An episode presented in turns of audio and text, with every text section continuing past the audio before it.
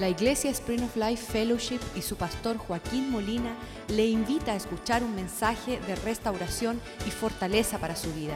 Sea parte de la visión Cambiando el Mundo.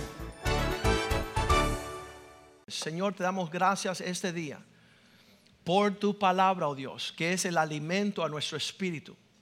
Dices la palabra que no solo del pan vivirá el hombre, sino de toda palabra que proceda de la boca de Dios. Y tú nos quieres hablar, pero más que tú querer hablarnos, tú quieres que nosotros escuchemos y seamos no solamente oidores, sino hacedores de tu palabra, Señor.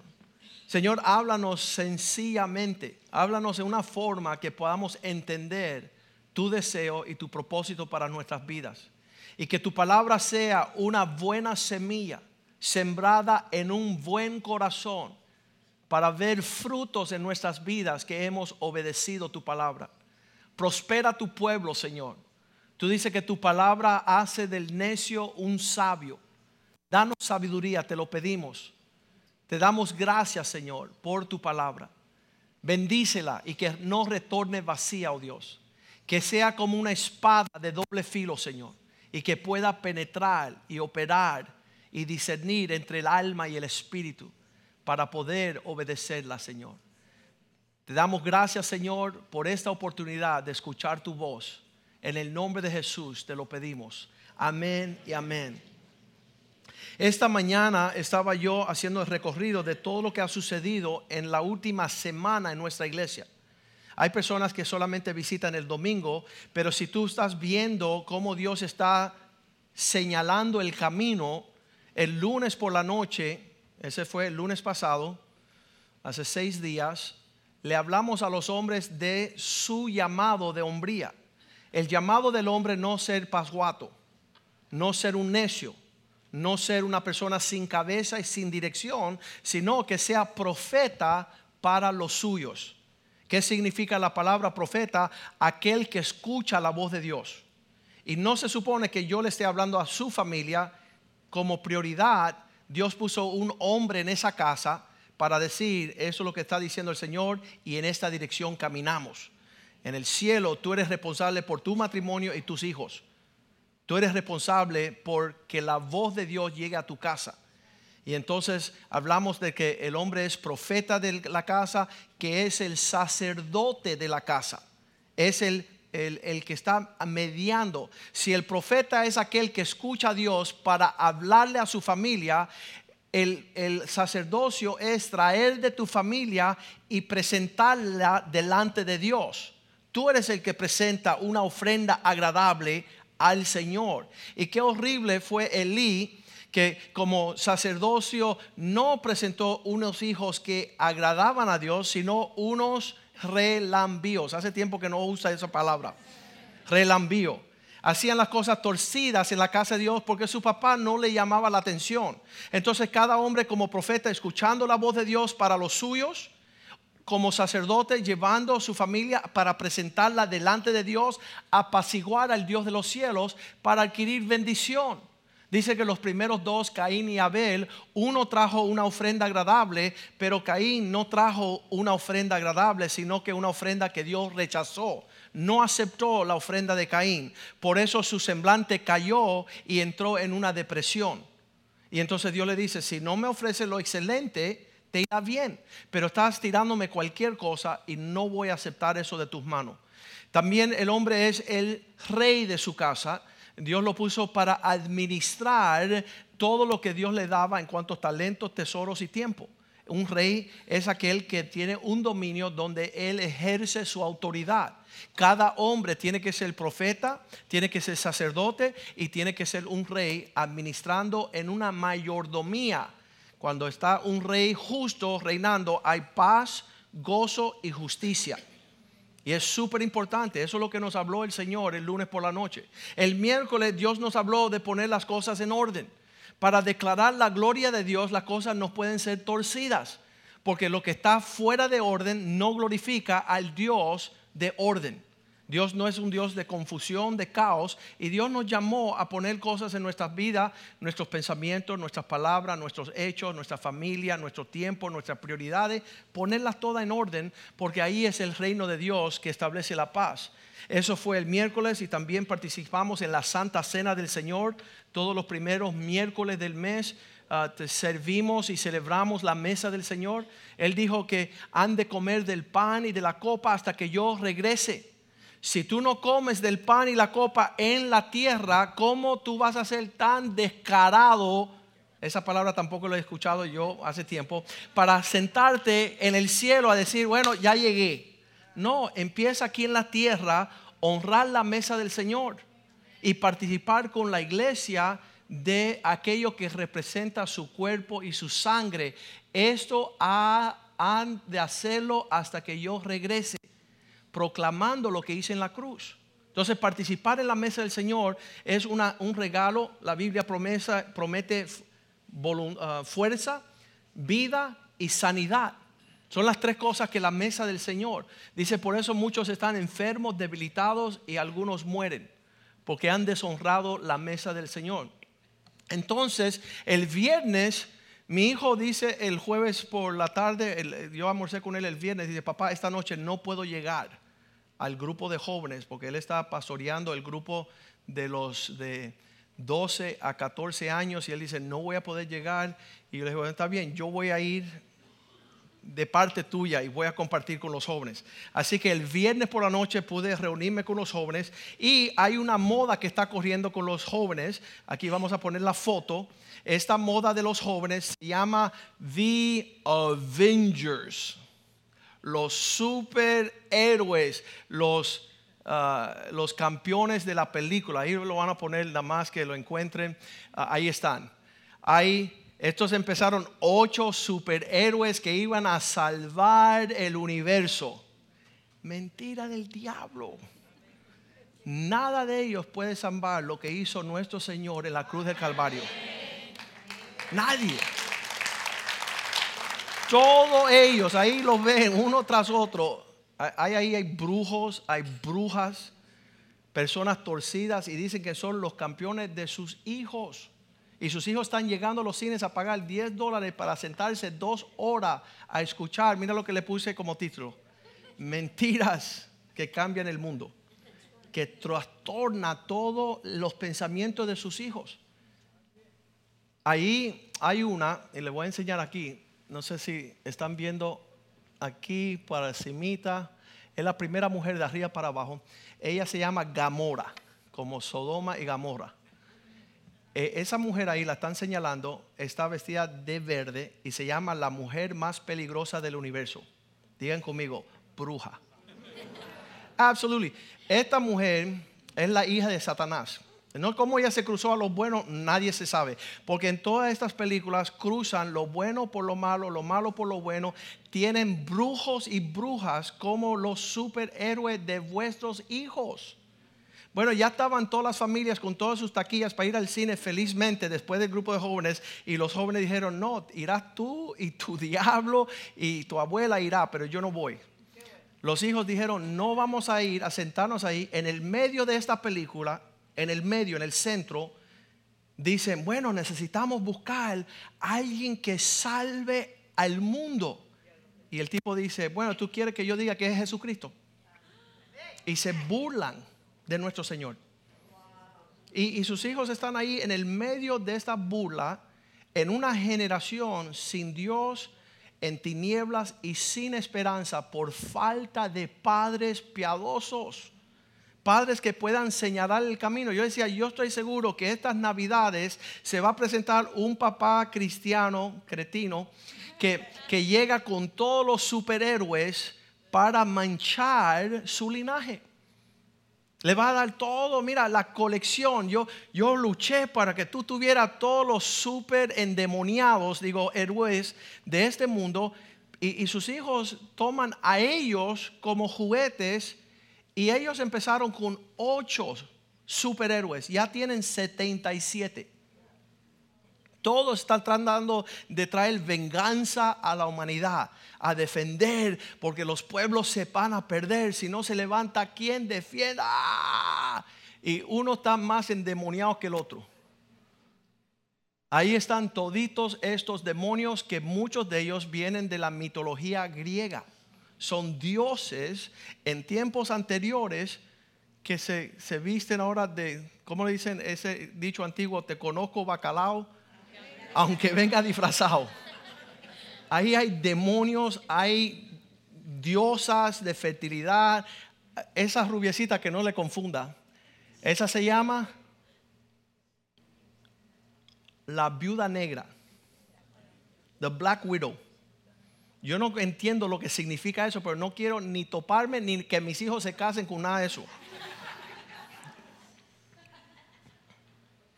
Ese que está arriba se llama el Hawk se llama eh, en, términos modernos el malcriado tira perretas.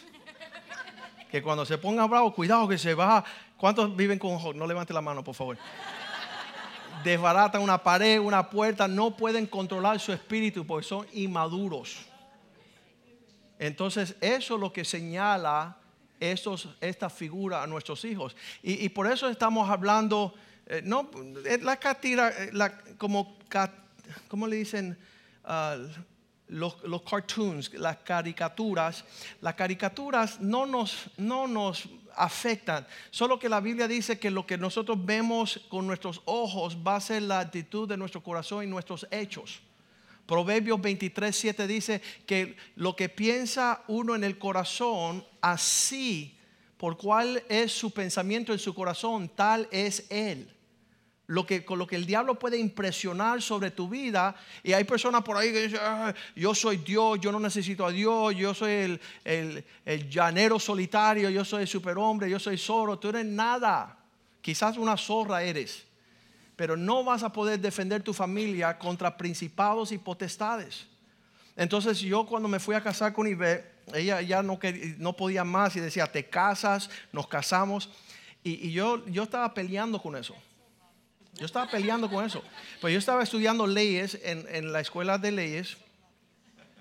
Y, yo veía allí en la, en, la, en la, escuela de leyes que había una sentencia, le decían cadena perpetua. Y cadena perpetua es algo que tú tienes que hacer por el resto de tu vida. Yo dije, casarme con esta mujer es una cadena perpetua. ¿Qué significa? Para siempre. Y los abogados no vemos que eso es algo bueno. Una cadena perpetua es, ya no puedes salir de esta. Y yo, yo, yo no estudié teólogo, yo no fui a estudiar Biblia, pero yo siempre le he dicho Señor, ¿por qué? ¿Por qué tú quieres que yo entre en esta cadena perpetua? ¿Por qué tú quieres sentenciarme a mí con esta bendición de por vida? Y yo, yo estaba preocupado y temblaba. Y dije, arréglalo, arréglalo. Yo lo voy a arreglar ahora. Es lo mejor que me ha sucedido.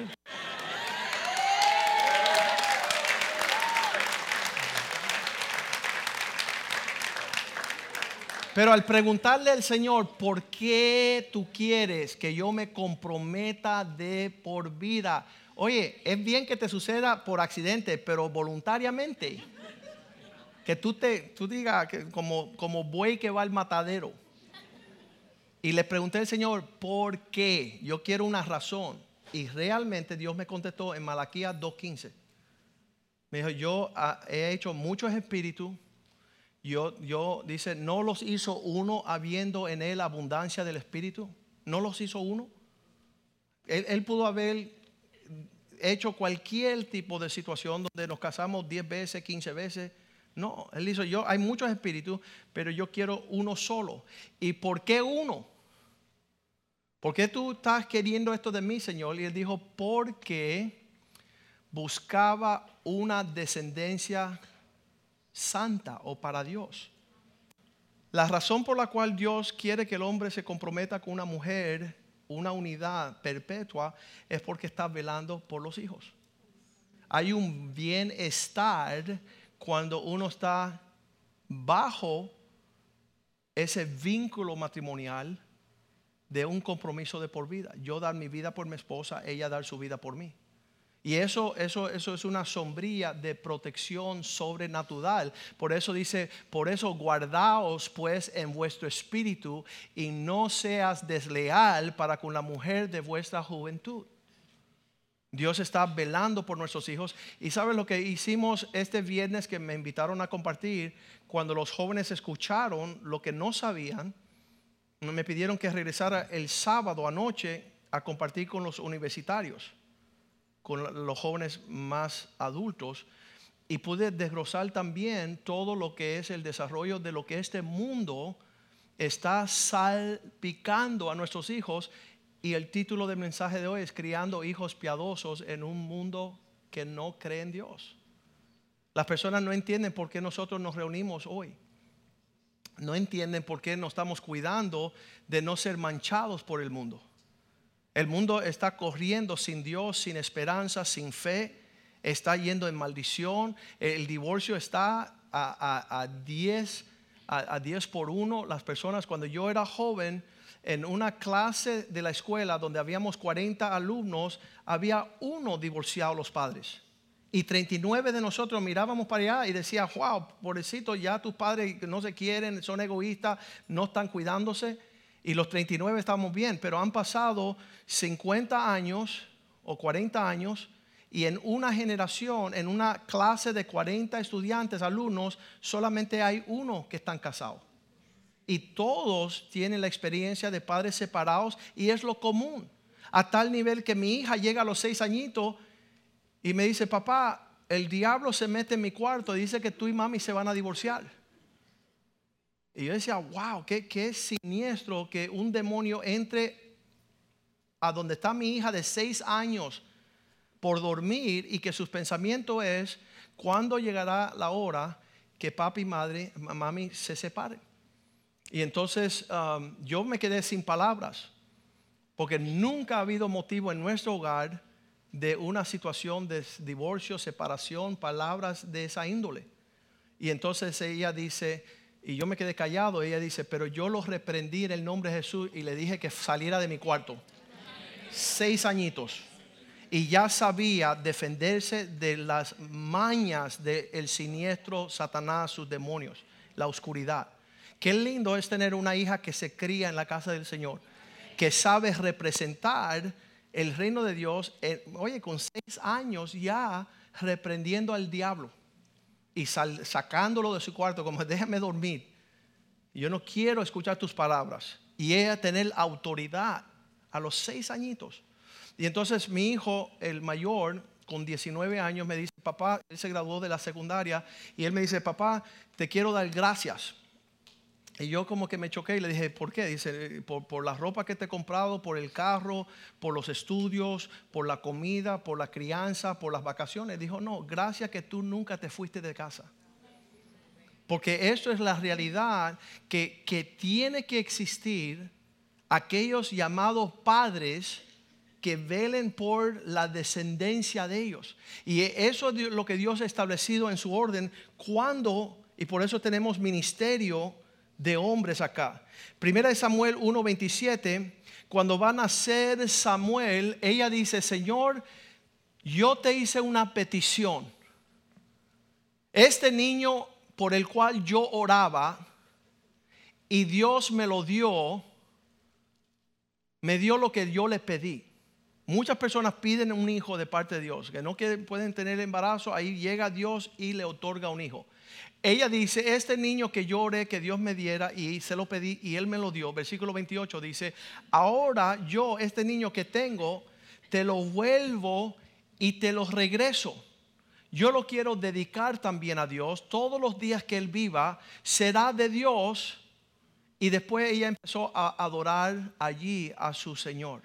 Entonces, qué triste es que una persona, Dios le da algo tan precioso como los hijos y que cuando Dios lo otorgue, tú lo tomas y lo llevas secuestrados a ir a servir demonios, a ir a, servir cosas que no son de Dios. Entonces, ah, nosotros nacimos en una casa y, no había por ningún lado este entendimiento, somos de Dios, Dios nos trajo a este mundo, tenemos un propósito de Dios, tenemos que guardar el camino del Señor, guardamos la palabra del Señor, adoramos a Dios y todo el entorno de que, ah, como yo le digo a las personas, cuando mis hijos tenían tres, dos y un añito, yo estaba feliz. Yo siempre quise tener tres varones así seguido. Y, el Señor nos entregó nuestro deseo y un día yo estoy entrando por la casa y el Señor dice, detente. Eran las 11 de la noche, yo había regresado de todo un día a estar en la corte, en el tribunal como abogado, no era pastor en ese tiempo. Y el Señor dice, detente y mira para ese cuarto. Y cuando yo miro el cuartito ese, estaban los tres, las tres criaturas, de tres añitos, de dos añitos, de un añito. Estaban en escalera Dos estaban en litera. Como Joshua era más gordito, él, dormía abajo para que no se le cayera encima de Brandon y me lo matara. Entonces pusimos el gordo abajo, el flaco arriba y Nick, el primero, vivía, eh, dormía al costado en un cuarto, tres en un cuartito. Y el Señor me dijo, mira para allá. Y yo escucho que el Señor dice, ellos son mis príncipes, respétalos. Y yo cuando escuché eso, yo dije, wow, qué sobriedad Dios tiene para estas personas que representan niños, que, no son significantes. La forma que, el trato que el, el, género latino tiene de sus hijos es ahí casi que su yegua y su perro son mejores que sus hijos. Porque no tienen, dice la Biblia, que han perdido el afecto natural. No saben que Dios dice que los hijos son como flechas en manos del valiente. Son la herencia de Jehová los hijos ha habido en la juventud. Quiere decir que le pertenece a Dios con un propósito que no puedes permitir. Tú no puedes permitir que tu hijo vaya a un cine para que le estén tirando estiércol encima 24 horas al día. Tú no puedes que se ponga unos audífonos para que Satanás use a, instrumentos a tirarle estiércol a sus hijos para dejarlos torcidos y distorsionado en su identidad, en su valor, en la importancia de prioridades, son cien mil cosas. Y entonces es importante nosotros saber este, esta responsabilidad que tenemos como padres. Vamos a leer el Salmo 127, versículo 3. Este regalo que Dios nos dio, he aquí son herencia nuestros hijos Dios es el que nos da esta, este, y de estima el fruto, cosa de estima, de gran valor, el fruto del vientre. En, en, esa cuestión cuidamos más quizás un carro, que cuidamos más una computadora, un instrumento que nuestros propios hijos. Cuando estaban ah, mis, mis, amigos que son abogados, eh, ganábamos mucho dinero y, decían, ven acá Joaquín, ¿por qué no tienes un carro deportivo? ¿Por qué no tienes un Mercedes Benz o un Porsche o qué sé yo? Le decía, mira, Nicholas, ven acá, mira, este es mi Ferrari. Joshua, ven acá, mira, este es mi Lamborghini. Brandon, ven acá, este es mi Porsche. Los tesoros que Dios permite que yo alcance, voy a derramar sobre la cabeza de los míos. Y, y, mi esposa siempre dice, nunca menciona a la hija, es que hay buitres. Entonces, si menciono la hija, ahí caen los buitres. Trato de nunca mencionar a mi hija. Ah, pero ella es una princesa con 17 años, tiene, tiene bien puesta la cabeza. Tiene, tiene un sentimiento de, su dirección, de su valor. Eh, le, tengo mucha pena al que trate de venir a, brindarle algo a ella. Ah, ella lo va a mandar de regreso a su mamá para que terminen de criarlos ah, o al circo para que sigan siendo payasos. Pero ella ya observa la realidad Ah, de, un cuidado. Dice la Biblia en versículo 4 que son como flechas en manos, saetas en manos del valiente. No son cuestiones de para tirar a un costado. Así son los hijos habidos en la juventud. Tenemos 20 años. Eso, es una, y yo siempre le digo a, a los padres, desde el día que tú saludas a tu hijo o tu hija, tú le dices, princesa, aquí naciste al mundo, bienvenida. Y ese saludo es espectacular. Muchos de los bebés aquí empiezan a escuchar la voz del pastor desde las bocinas. Y cuando yo llego al hospital y digo, princesa, hacen así y me miran. Porque dicen, ya conozco esa voz.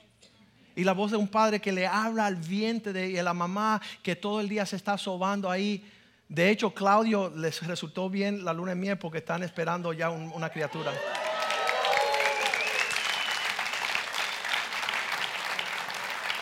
¿Cómo lo hace? ¿Cómo lo hace? Me mandaron ayer una foto del sonograma y parecía una, ¿cómo le dicen eso? Chickpeas. Una chicha de, ¿cómo le dicen? Un chícharo. Parecía un garbanzo esa. Y dice, mira, bebé, ese no es un garbanzo. Esperemos que crezca, ¿verdad? Y que se desarrolle. Pero ya están con una expectativa y la expectativa es que cuando tú le dices hola, que cuando pasen 20 años, tú no tengas una persona que aborrezca a Dios, aborrezca a la iglesia, aborrece a sus padres, su familia, sus amistades. ¿Cómo es esto? Tú tomas una niña en la escuela dominical y por 20 años le mi hijita, tú eres una princesa, guárdate del yugo desigual. Amén, papá. Guárdate del yugo de... Amén, papá. Amén, papá. Amén. Cuando se va a casar, se casa con un impío. Y, tú dices, ¿y por qué? ¿Y cómo? Porque no quiere, no ha visto la realidad del Evangelio en su hogar. No ha visto la diferencia entre las cosas que le pertenecen a Dios y las cosas que no. Versículo 5 dice la palabra, cuán aventurado, bienaventurado el hombre que llena su aljaba de ellos, estas, estas flechas. Las flechas dan al blanco donde el hombre la lanza. No será avergonzado cuando sus hijos hablen con los enemigos en la puerta. Imagínate que tú le muestres el camino del Señor a tus hijas y llega un, oye, vamos para el infierno, tú y yo. Y ella se pone a bailar con él, vamos al infierno, tú y yo. ¿Qué pasó ahí? Ella eh, puede decir, oye, quizás tú, tu abuela y tu madre se van para el infierno, pero yo le pertenezco a Cristo. Yo estoy en rumbo al cielo. Y tiene otra danza de parte del Señor. Sabrá cómo contestarle. Cuando Nick tenía 17 años en la escuela decía, ah, tu papá no te deja tener novia. Y él decía, mira, degenerado, ya tú tuviste tres y no fuiste hombre para cuidar ninguna. Yo el día que tenga una le voy a cuidar para siempre. Yo no le enseñé eso a mi hijo, pero él se crió en la casa del Señor y él tiene su propia defensa. Dice, oye, tú, tú no tomas. Sí, dice, yo dejé de tomar hace 17 años. Y él tenía 17, significa que del vientre dejó de tomar. Pero saben defenderse contra sus enemigos cuando vengan esos encuentros. No vas a poder. Aquí me llegan las personas y dicen, pastor, mi hija acaba de cumplir 18 años. ¿Habrá ahí un mecanismo legal para yo poder fastidiarle la vida otros 20 años? Y le digo, no, cuando una niña ya tiene 18 años, hace lo que le da la gana. Si quiere empezar a caminar a California, nadie la va a detener. Entonces tú le tienes que enseñar caminar a la casa del Señor, amar a Cristo, esperar la bondad del Señor, tener una expectativa de escoger a sus hijos el padre que van a tener. Qué, qué, bendición una mujer poder escogerle el padre de sus hijos. Y, y muchos hijos dicen, acá mamá, vamos a hablar en serio, escogiste el más estúpido. Así pensabas tú de nosotros. Cuando te fuiste a casar y tener hijos, escogiste el más hijo del diablo. El que aborrecía a Dios, el que no quería la casa de Dios, el que no ofrecía su vida. Ese es que escogiste para nosotros. Gracias, mamá. Gracias, mamá, que tú no pensaste en un segundo de nuestro futuro. Y eso es algo que tiene que ser puesto en el corazón de los hijos por sus padres. Yo, yo hago el intento de venir el viernes y compartir con sus hijos. Vine el, sábado y compartí con sus hijos. Pero qué importante que usted esté compartiendo con sus hijos. Y que usted le diga a su hija, es una princesa. Tú no, tú no, eres de valor barato porque lo que paga un hombre para adquirirte, es el valor que vas a tener. Y si él no paga nada y te lleva tú no tienes valor para Él. Tú no tienes valor. El que venga por mi hija va a pagar bien. él va a saber lo que Él pagó. Y la va a cuidar con el mismo pago de lo que le cuesta ah, estar. Yo estaba mi hijo de 19 años. Lo siento en una mesa con Kenny Luck. Kenny Luck es el pastor de los hombres de Saddleback, de la iglesia de Rick Warren. Entonces él se sienta con Nick Nick tiene 19 años. Y cuando él almorzó con él y hablaron un rato juntos, él viene donde mí y dice, tengo una hija de 31 años que no encuentra un varón esforzado y valiente, pero tu hijo es ese hombre. lo quiero para mi hija. Digo, pero acá, 19, 31. Yo, yo sé que tú estás buscando la sobriedad, la madurez, la rectitud de un hombre valiente. Y dice, mi hija no encuentra esposo. Porque no estamos criando. Yo, yo le digo muchas veces las iglesias de, de los amigos míos, dicen, no tengo con quién se case mi hija. Tienen hijas, ¿eh? tengo tres hijas y la quiero casar. Tú no puedes casar a tus hijas. ¿Por qué? Porque no formaste hombres. Entonces tienes que buscar un pajuato. No sé lo que significa eso. Entre pájaro y pato, pajuato, no sé.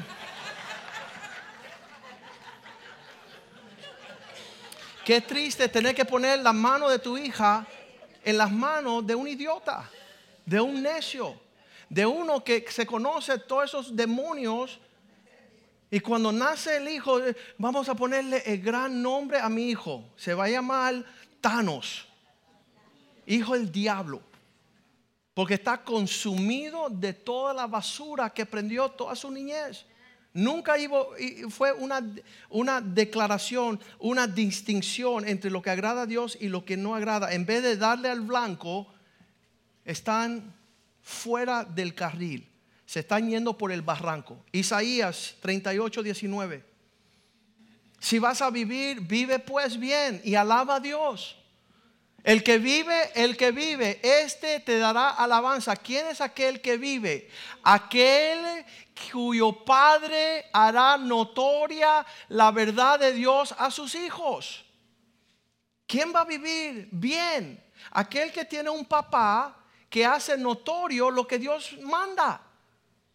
Yo sé que Dios manda así, pero tú vas a hacer asá. Yo sé que Dios quiere lo, pero tú vas a ser lola.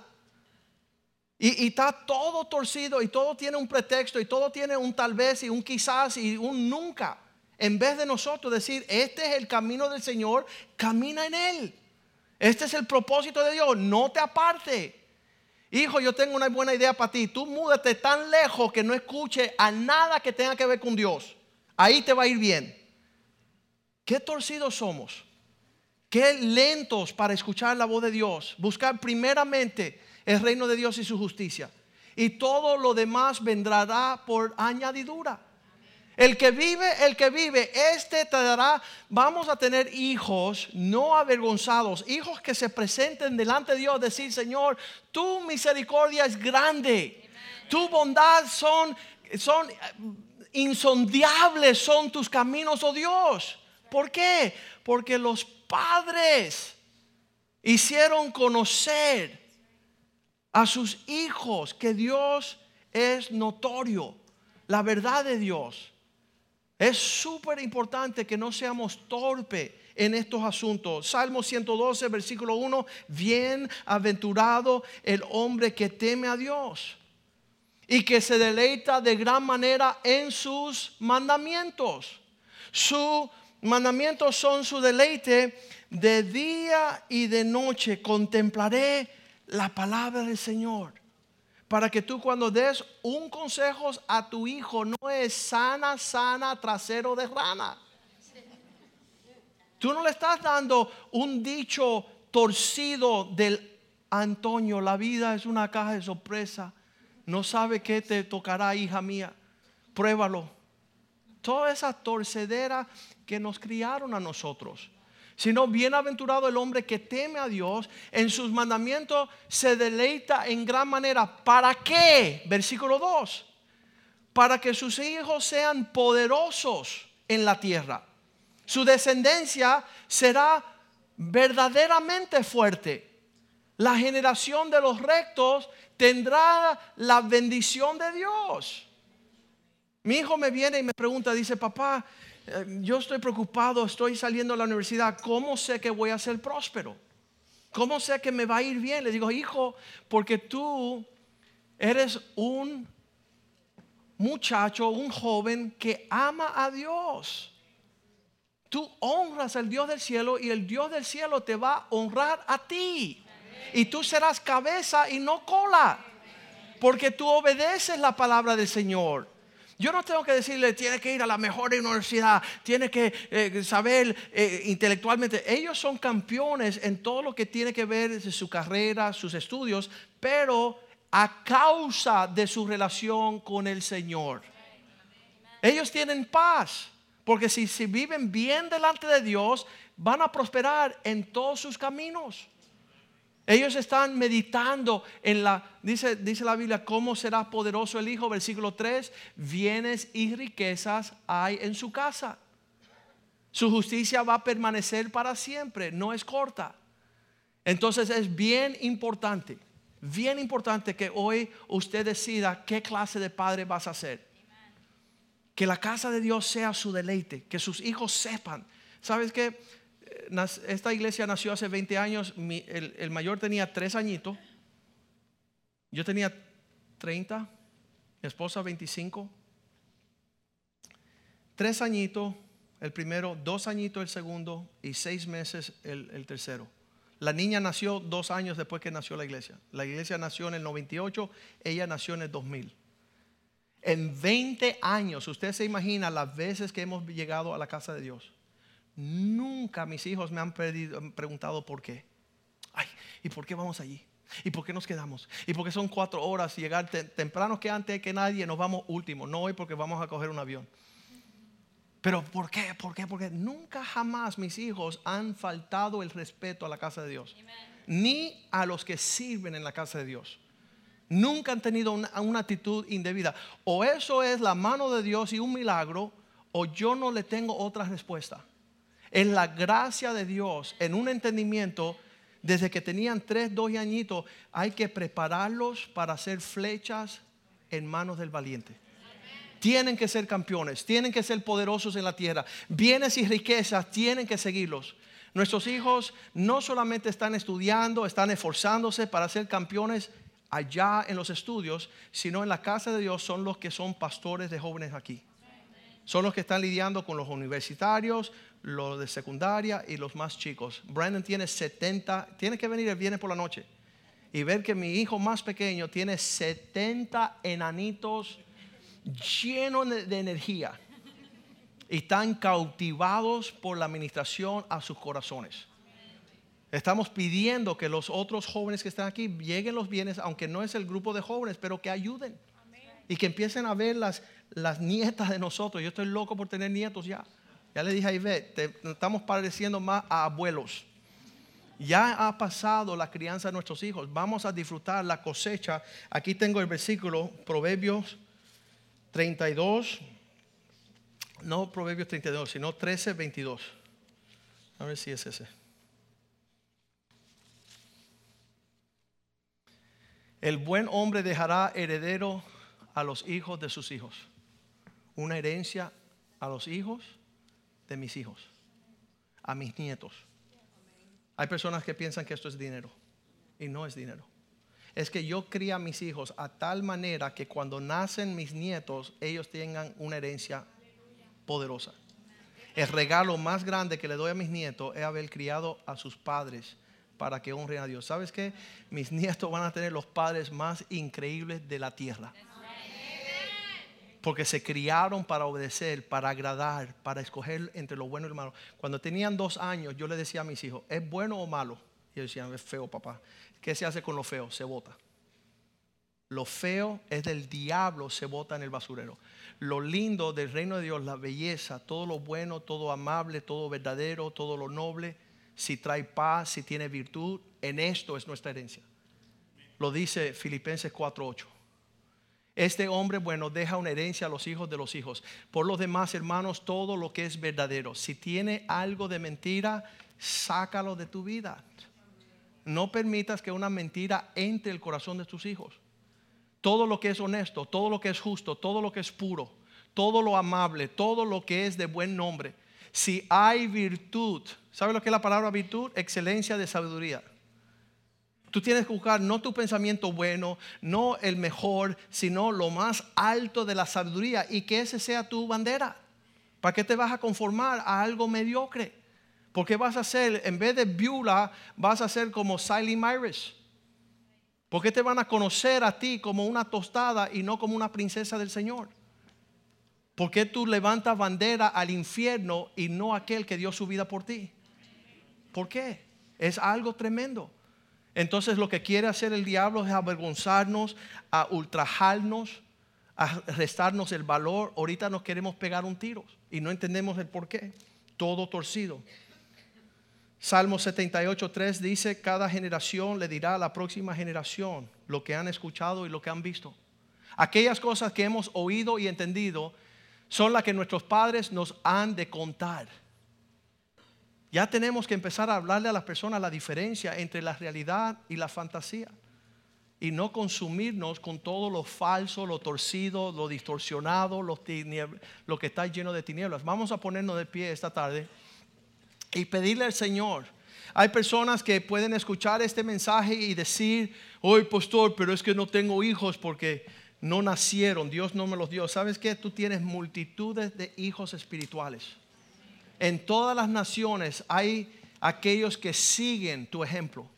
Hay aquellos a los cuales tú le puedes hablar una palabra que no tienen padres. Le voy a dar eh, las estadísticas presentes en los Estados Unidos. ¿Listo para esto? Listo.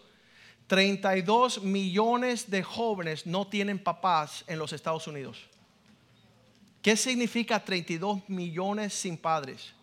Que tú debes tener por lo menos 100 mil personas que tú le estás dando consejo, corrigiendo, dando disciplina, señalando el camino, teniendo una palabra de aliento, de sanidad, de abrazo, que tú puedas tener un lugar de refrigerio. Y sabes que Satanás quiere que tú te enfoques en lo que no tienes. Dice la Biblia que la estéril parirá 100 tú tendrás 100 personas a las cuales tú puedes, yo sé que la, la, mamá espiritual de esta casa, Clarita, tiene hijos en abundancia. Tiene hijos espirituales, los cuales están acercándose por una palabra de ánimo, un consejo, una oración, ah, poder, uh, como le dicen, tener un sentimiento de abrazo. Dice, tú, eres el padre de la casa, tú das papá, pero yo le doy los abrazos y los perdono y, les uh, consiento, ¿verdad? Pero una generación dirá a la próxima generación. Salmo 78, 4 dice, no esconderemos a nuestros hijos. No vamos a encubrir a sus hijos contando de una generación en otra las alabanzas del Señor, su poder, sus maravillas, lo que Él hizo.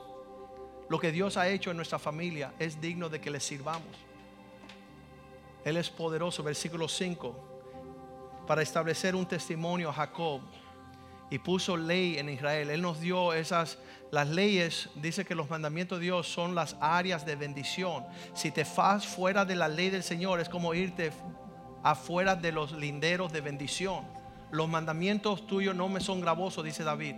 Es la herencia de Jehová que me toca lo cual mandó a nuestros padres que le señalara a sus hijos, le marcaran, aquí hay bendición, fuera de aquí no hay bendición. Versículo 6,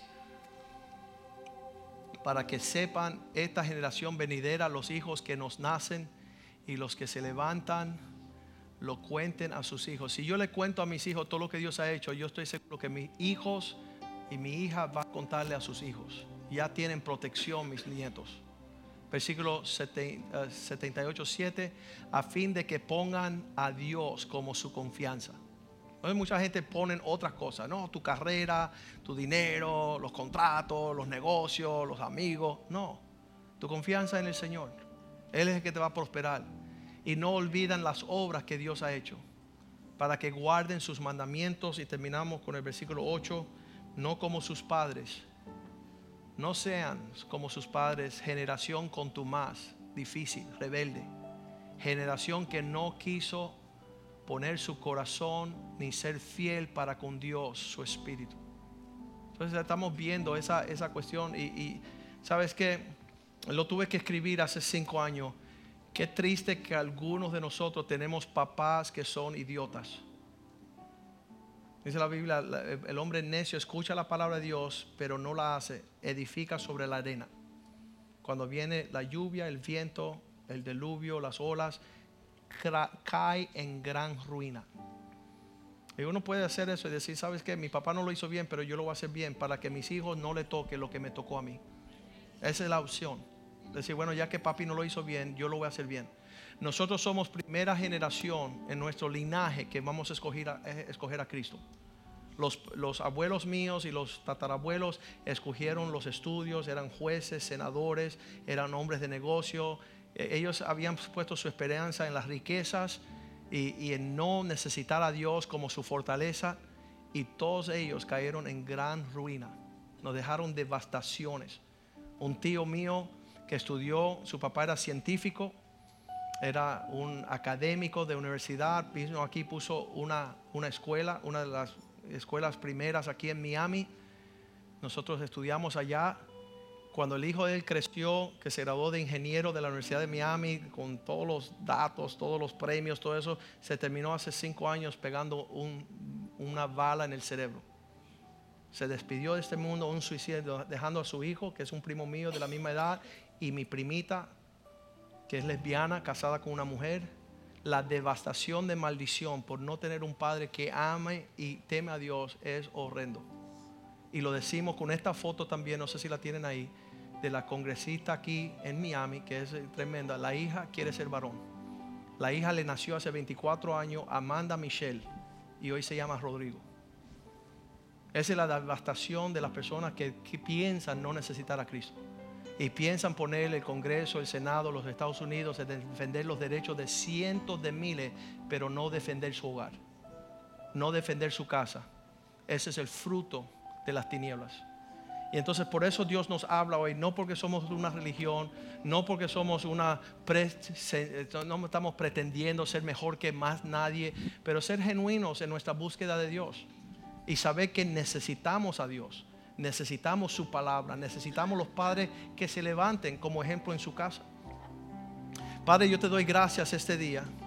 Te bendecimos y te glorificamos, porque tú has puesto en nuestro cargo estos hijos para que nosotros distingamos entre lo bueno y lo malo, señalemos el camino de la bendición, que podamos hablarles a ellos, Señor, para que prosperen el día de mañana con sus hijos su familia. Pedimos, Señor, que aquello que viene a matar, robar y destruir, lo reprendemos en el nombre de Jesús, Señor. Porque tú has venido para que nosotros tengamos vida y la tengamos en abundancia. Prospera, Señor, las familias en esta iglesia, Señor. Prospera aquellos que, claman al nombre de Jesús. Danos convicción, danos ah, un sentimiento en nuestro corazón de darte a ti lo mejor de nuestras vidas. Danos un sentir de ofrecer nuestras vidas como grato incienso en tu presencia, Señor. Nuestros hijos, Señor, son el fruto de nuestro vientre, el fruto de nuestra labor, el ejercicio de nuestro sacrificio, Señor, para que un día podamos presentarlos a ti, Señor, como una ofrenda aceptable y agradable a ti, Señor. Que sean campeones en la tierra, Señor. Que puedan tener las puertas de sus enemigos, Señor, para contestarles la justicia y la palabra del Señor. Pedimos, Señor, que no se impidan los niños venir a ti, Señor. Que le demos ejemplo en nuestra devoción, nuestra adoración, que lo mejor te pertenece a ti, Señor. Prospera la obra de nuestras manos, Señor. La mayordomía de nuestra descendencia, que sean agradables a ti, Señor. Que puedan honrarte en tiempo y fuera de tiempo. Que sus pensamientos, sus palabras y sus hechos, Señor, puedan ser gratos en tu presencia, Señor. Dirija sus pasos, oh Dios. Ten misericordia de nosotros. Gracias por la salvación que tenemos en Cristo Jesús, Señor. Que nos libra, Señor, de la trampa del enemigo. A ti te glorificamos, sea toda la gloria, la honra, la majestad, por siempre y siempre. Toda alabanza eternamente sea tuya. En el nombre de Jesús. Y el pueblo de Dios dice, amén, amén.